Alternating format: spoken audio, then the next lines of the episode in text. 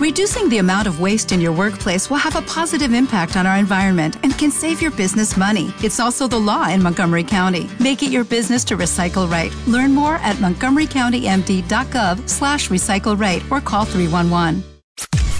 Podcast Millennium.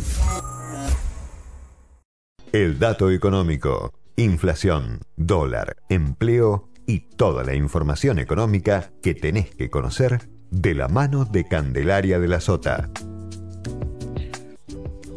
Hola Cande, ¿cómo estás? Buen día. Buen día, Edu, y arrancamos la semana a full, ¿no? Porque tenemos bastantes temas económicos y otros que no son específicamente económicos, pero terminan relacionados con el bolsillo, con la economía y con principales variables económicas. Sí, por ejemplo, las nuevas restricciones y las cancelaciones de los vuelos, ¿no? Sí, señor, exactamente, porque hay mucho ruido respecto de la decisión que el gobierno tomó junto con el DNU de, que se prorrogó el viernes pasado.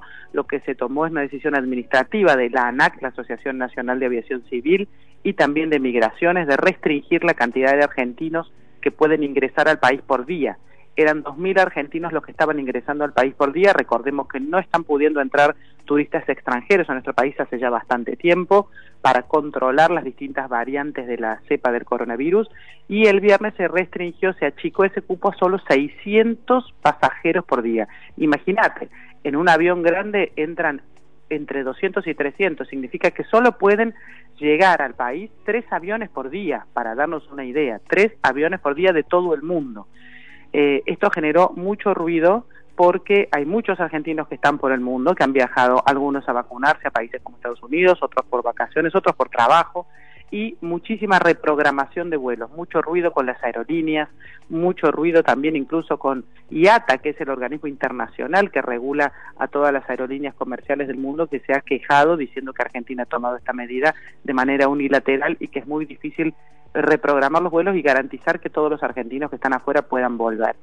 Esto se relaciona principalmente, Edu, con la variante Delta, que al gobierno le preocupa y mucho, y este cierre de fronteras tiene que ver con tratar de evitar que ingresen argentinos que vengan de países contagiados, porque tenemos vuelos completamente anulados con Reino Unido, con Brasil, con Chile, con Turquía, con países donde puede estar la cepa Delta, que es la que preocupa ahora.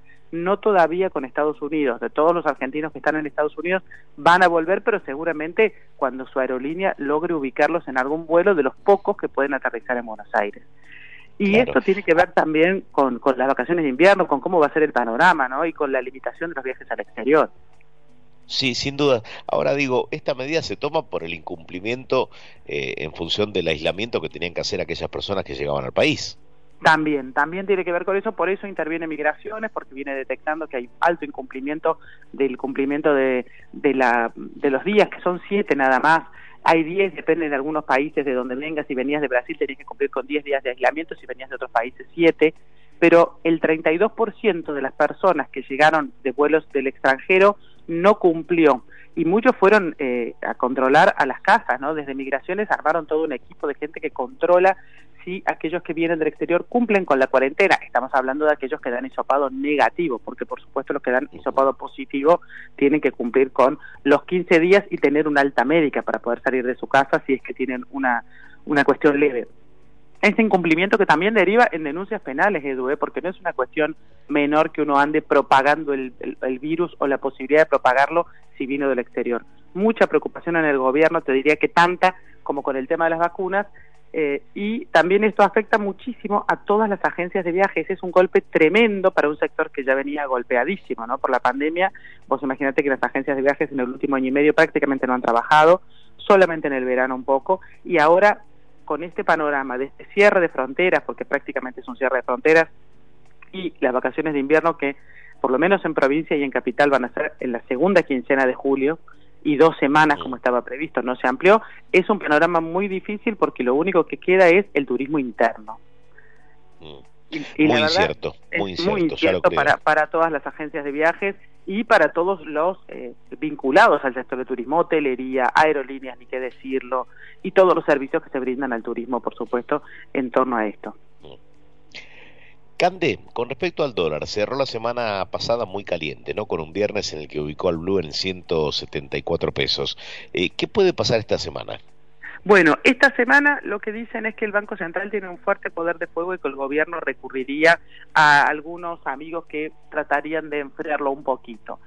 Eh, es fuerte la suba que tuvo en junio el dólar blue, Edu, porque subió casi un 11% y venía muy dormido y se despertó de golpe. Es verdad que hay algunos dicen que todavía estamos lejos del nerviosismo que tuvimos el año pasado, allá por octubre, cuando casi, casi rozó los 200 pesos y todo el mundo tenía temor de que podía pasar hacia fin de año. En aquel momento Martín Guzmán implementó una serie de medidas que lograron enfriar el mercado y se dice que en esta ocasión podría intentar algunas cuestiones parecidas, no las mismas porque ya nos sorprenden, pero sí algunas herramientas parecidas que hagan que aquellos que hoy están interesados en comprar dólar blue se vayan a estas herramientas. Pero, por otro lado, aseguran que no es tan fácil, es decir, todavía vamos a ver un recorrido hacia arriba del dólar blue. Sí, seguramente esta semana lo vamos a ver que sigue subiendo. El gobierno va a ensayar tratar de frenarlo. Eh, hay una idea de frenarlo cuando llegue a 180, 185 pesos. Es como un tope que se han puesto. Siempre tenemos, viste, como una barrera, casi te diría que psicológica de hasta dónde podemos sostener que llegue el blue o no, porque enseguida el resto de los dólares acompaña pero lo cierto es que tenemos elementos que hacen que haya mucha demanda de dólares, por eso está subiendo fuerte, porque tenemos el pago de aguinaldos, el, la devolución de los pesos de aquellos que no pagan impuestos a las ganancias por la nueva ley, que tiene el nuevo tope de hasta 150 mil pesos por mes en bruto, y el reintegro de pesos que se hizo a quienes antes pagaban ganancias y ahora no, y eso hace que haya muchos pesos dando vuelta en el mercado y claro, mucha intención de cubrirse comprando dólares en un año con mucha incertidumbre económica y electoral.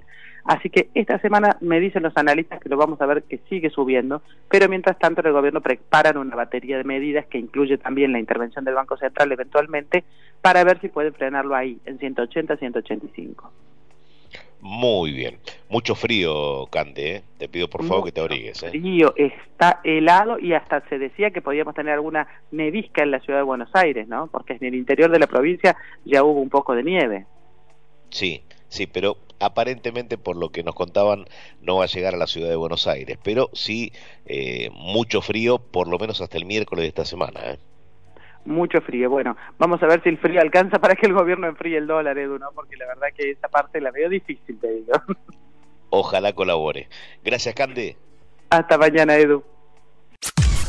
Podcast Millennium. ¿Te preocupas por tu familia? Entonces, ¿por qué darles solo huevos ordinarios cuando pueden disfrutar de lo mejor? Eggland's Best, los únicos huevos con ese delicioso sabor fresco de granja, además de la mejor nutrición, como 6 veces más vitamina D, 10 veces más vitamina E y 25% menos de grasa saturada que los huevos regulares, además de muchos otros nutrientes importantes. Así que, dales los mejores huevos. Eggland's Best, mejor sabor, mejor nutrición, mejores huevos.